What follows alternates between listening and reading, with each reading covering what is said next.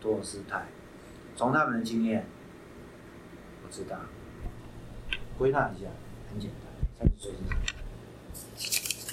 活在自己理想性的世界，不再盲从，不再轻信，想要弄清楚生命里头什么是可以做到，什么不是真正可以做到。所有听过的美好的梦想，全部拿下来一一检做不到，全部要搁在一边。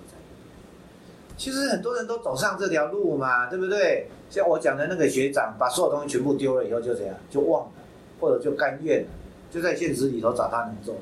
嗯其实大部分三十的时候就是发生这件事嘛，只不过有些人自以为聪明，二十就已经开始做这件事，那一种二十就开始拼这件事情的人，一辈子都再也没有过理想，那个生命里头的那个生机从此不曾有过，那那是最最无聊的一个，最辉煌灿烂的无聊人生，最没有价值，但是最辉煌灿烂，那种人就是现在书店。排在第一排的大部分都是这样子。三十的时候，所有人都被迫问什么是做得到，什么是做不到。其实所有人都被迫要面对这个问题。差别，有人老早就决定不问这个问题。所以有一天碰到一个年轻人，四十多岁年轻人，非常有自信的。我看他快四十岁了，三十几了。我说：“我说，哎，你在干嘛？”我在做一个人生重大的抉择。我说：“哦，小心哦。如果你真的觉得走不过去，你就来找我，我愿意帮得上忙。”我就就是这样，听人家讲话，常常就是一厢情愿，以为都是好意思，好的意思。然后我就开始跟他讲讲讲讲下去。我说：“哎，会不会是什么啊？会不会是什么啊？”医生问诊啊，一一被他否定。什么东西你知道吗？我大学毕业前就已经决定，都已经把这个问题都清理掉。原来老早就已经决定不要有任何疑惑了，老早都已经在现实里头找到安顿了。那好，没问题。路归路，桥归桥，咱们各找各的路。你去，你去赚你的第一桶金，搞你的第一栋房子。有有一种是那样，还有一种，明明明明是怀疑，明明没有找到出路，明明自己有感觉，应该有一种，有一种就是迟钝，一辈子也没有认认真真的怀疑过自己。就活在那个二十几岁那个梦想，然后一一厢情愿的讲爱情，爱情的哲学，这样讲到六十岁、七十岁、八十岁都不厌倦。那个三十岁的女生都已经听不下去了，只要稍微认真活一点点，结果可是那个，但就是可以一直有那种十七八岁、二十三四岁的女粉丝，就可以这样一直讲下去啊，可以讲一辈子。几岁的人出现？是啊。对啊，而而且讲二讲给二十几岁的少女听多开心啊，都那么漂亮、青春、美丽，然后自己就搞不好还以为自己还在青春年少啊。我觉得他很幸福。就他个人而言吗？我人生哦，各有所求啦，我也不方不方便多说什么了，这不是我要的人生啊。我只是说有一种人是这样的。对啊。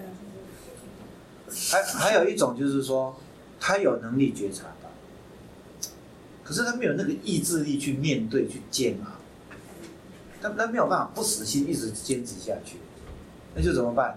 太聪明，就耍赖，就开始过自欺欺人的生活，继续讲很美丽的东西，照样来讲很美丽的东西呀。什么是美的？这个是美，那个是美，这个也是美，那个也是美。五十二岁跟二十五岁讲的内容完全一样，到六十二岁还是讲跟二十五岁一样的一个内容，都已经六十五岁了，讲的还是跟二十五岁一样，这就是大家所谓的大师。两岸大师绝大部分都是这种人呐，因为读书的都是二十五岁以下，过二十五岁都不读书了，听演讲是二十五岁以前的，过了二十五岁不听演讲。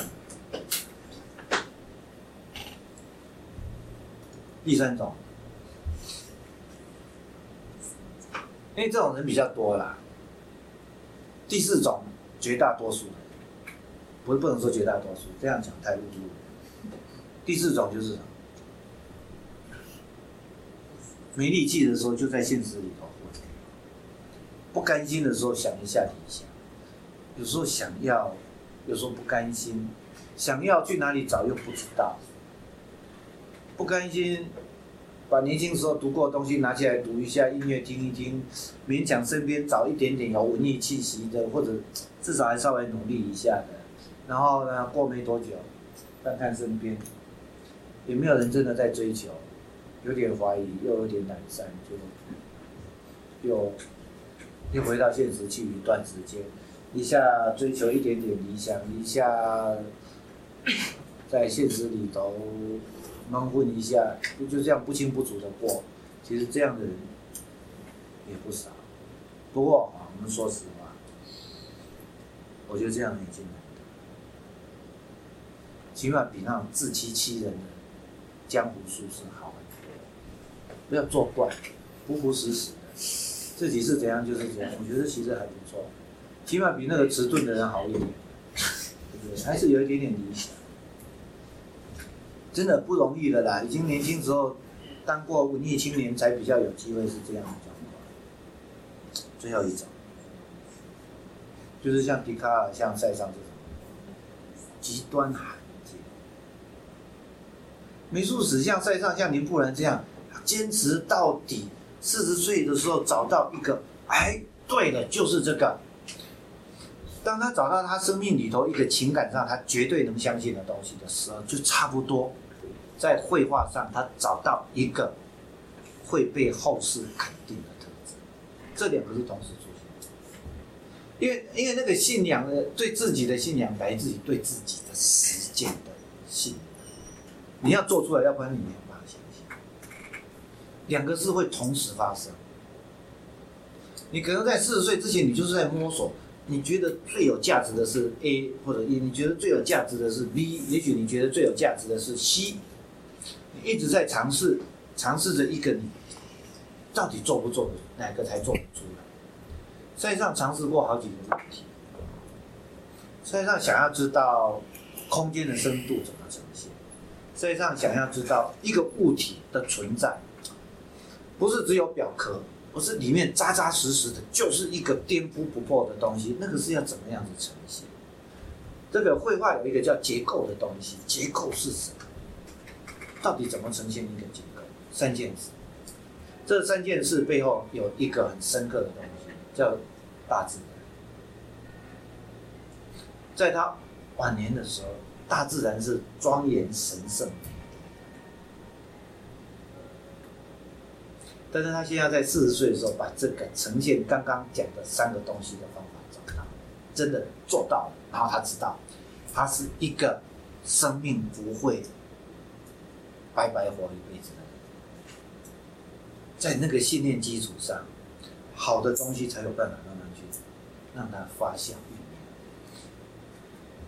我到四十岁的时候，最重要的决定，不要再做生意，从此放弃生意。真正的生命是他引导你，你的大脑只不过你的你生命的一小部分，凭什么用你大脑去规划你的下一辈子？我到四十岁才弄懂这件事，但是哦，三十到四十很不好过，我们觉得像是在飘荡，无根的浮萍，生命飘到哪里，人就跟着飘到哪，没有没有一个确定自己可以生生根落地的地方，完全不知道。不过还好，我到四十岁的时候很有信心，就是这个生命不会白活。我到四十岁的时候很清楚知道，哎，就是会有东西长出来，很笃定，就跟三十岁的笃定一样。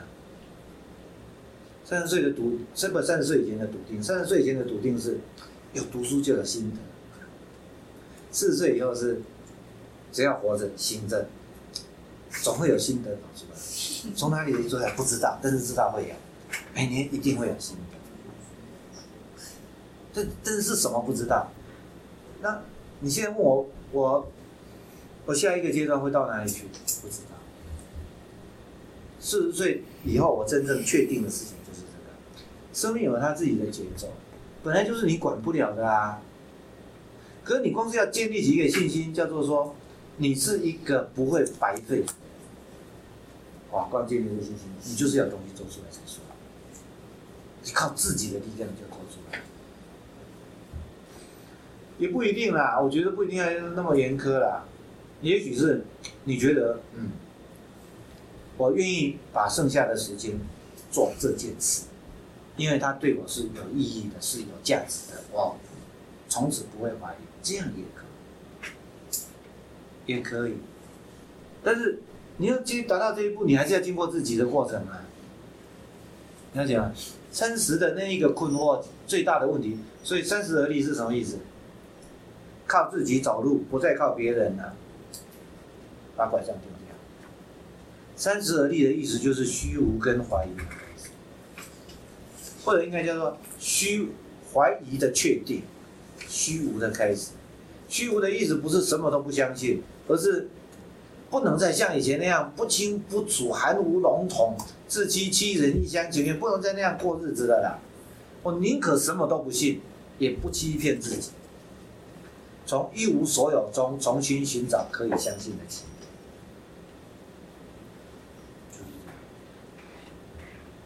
笛卡尔是在二十三岁的时候做了这件事。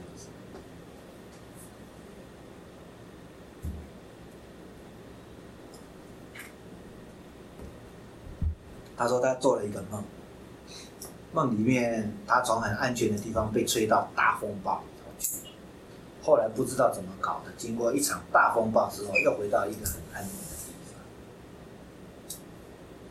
那那个就是预告着那那一种。一旦确定要面对你的怀疑，你你那个怀疑就是无止境的下去。其实就是要，一个是面对怀疑，活在怀疑里头；，另外一个就是逃避怀疑。逃避怀疑就开始耍嘴皮、自欺欺人，就假装没有那些问题嘛。反正中国文化基本教材都有解释，照着文化基本教材讲的活就好了。那就是一种逃避怀疑。真正的面对怀疑，不不不是单立在怀疑里头，真正面对怀疑，然后寻找脱困的可能性，去去很很很用心的寻找你能相信的是什么，去看你自己。这这后面这条路真的是有比较辛苦的，啊，愿意很认真、彻底这样做的人，才有机会说事实就不。那个不惑其实是不再惶恐迷惑，他确定他的生命有一个立足点，是不会动摇，是可以在那个基础上去建构进一步的东西。笛卡尔就是四十三、四十六岁、四十五岁发表了《沉思录》，其实更早就已经准备要写。所以那个是一个长很，他那一本《沉思录》其实是一个长期的酝酿过程。虽然是四十五岁发表，其实大概四十岁已经大概有有谱了，不是一定事实啊。其实我在讲是那个节奏。不过是一个找到自己生命一个比较能够确信，就是说这是有价值的，而且不是自欺欺人。但是这个东西是一段很长的寻找过程。我刚刚讲的人都是天才啊。天才才会速度那么快。我最我这辈子最幸运的事情是什么？我二十七八岁就懂，就懂这件事。我二十七八岁就知道，我生命中会有一段时间是什么都无法相信。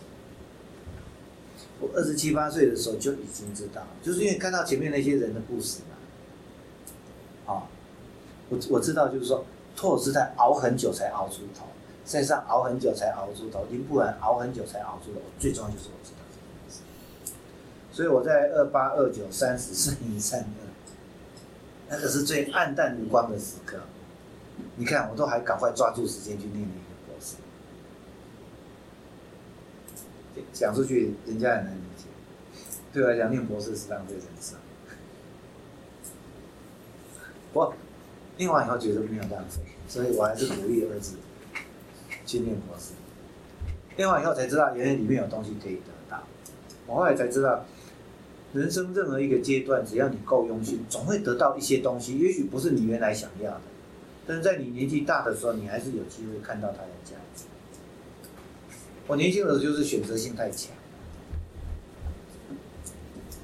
自以为这个不要那个不要，哎呀，年轻，二十五岁到三十岁，差不多也就是那个样子，很自以为自己知道什么，然后就偏偏又什么又都不能相信，然后呢，一旦有一天连自己都不相信的时候，那那更加不要讲，外面老早就不相信了，里面自己再不相信，那就真真的就是个大考验，一个大考验。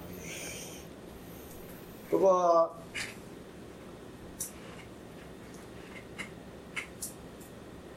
我想说一句话，我先说了，然后自己再来评估这一句话有没有过当之处。我直觉上想说的一句话是：我觉得所有能坚持的人都必然会走。过，都必然会走。得过，都会找得到属于自己的可能。我直觉上想说这一句话。虽然我偶尔有看到少数真的没有走。过。比如说，书本化，意志于表现的世界，没有真正的走。过去。有些所谓的悲观主义的哲学家，是真的一辈子都没有走过，是真的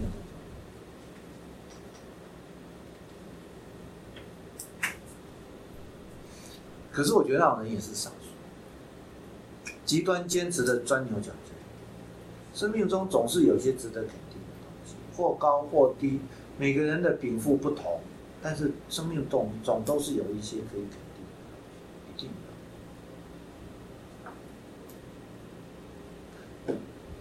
我这倒不是一厢情愿，我是真的相信这件事。我觉得只有极端少数人因为不信而钻牛角尖，钻不出来，我觉得是少数。只要你坚持，我所谓坚。坚持不是说每天都不放弃的坚持，就是懒惰了或者是累了，就在现实里头休息一下，看看台韩剧啊，看看 WTO、W、WHO、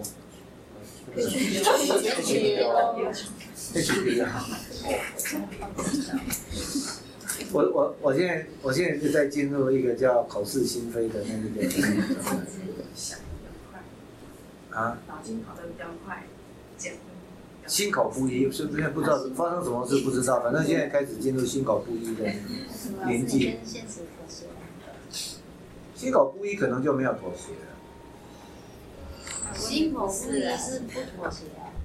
你看，开玩笑，我事实是我开始心口不一，就是嘴巴会讲错话。那个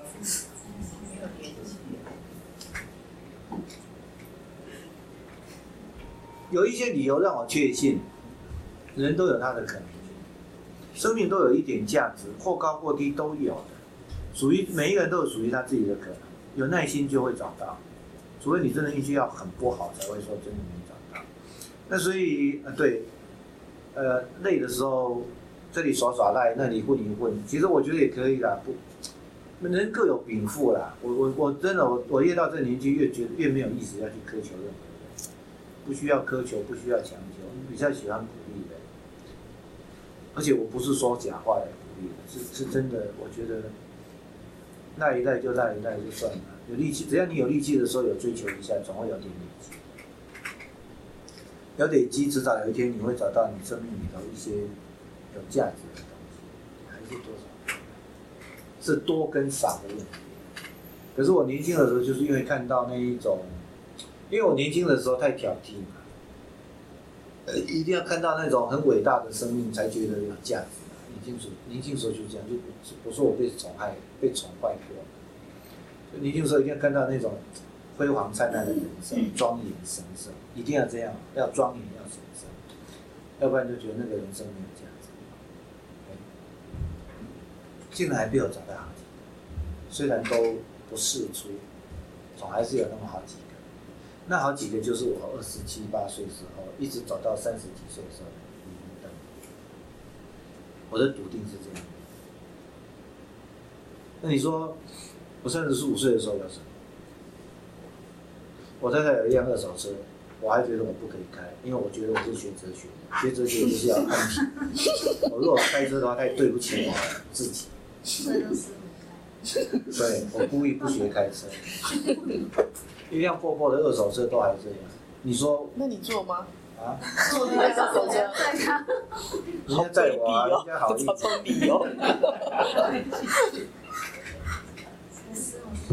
我我意思是说，我那个时候现实对我不形成任何压迫压力，因为我现实其实就只我一直都是现实，只要过得去就好啊。我的现实对我来讲，我一直就是过得去就好。我一一直对我来讲，我的苦恼都是来自于理想无法笃定。可是你三十几岁以后，有没有再回去跟石老师讲你之后的一些心理的一些转变？他把我逐出门家，为什么？你你去找他，他也不去。他他会接你有见你吗？吗？你应该很高兴吧？我跟着别人跟别人去，他不理我，一句话都不跟我讲。但是你应该自己来呀，怎么那会个跟别人来？他认为老师是他的高徒，不需要。我我跟石老师这个这个事情里头，我觉得问题是在石老师，不是在我。这样讲，他没有走过他的心结的话，我去找他没意思。他说我已经走过去了，也不需要我去找他，也不需要我去找他。其实，在哲学上，真正的师徒到最后都是这样。他有看过你的书，啊，哪一本书？最近的，他跟我说什么？他一定讲说那个没意义没有的没有没有，他都是这样的。啊。他说就是聪明，那一传他就是我的学生啊，对啊，他就说 很得意啊。没话讲，他这个人讲就是没话讲，他就是我最重要的一个学生。我以前他说他有讲你一个问题，我跟你讲吗，可以啊，你可以讲你。就是态度的问题。啊，他说你那么短时间，你看资料也好，呃，介绍的清清楚楚，然后那个容易讲讲没问题，脑袋瓜都没问题。对啊，他一直觉得我态度有问题。年少轻狂，这不是，这是一段不堪回首的我没有 没有任何不堪回首。我可以讲，我可以讲给你们听啦，这一段可以讲给你们听。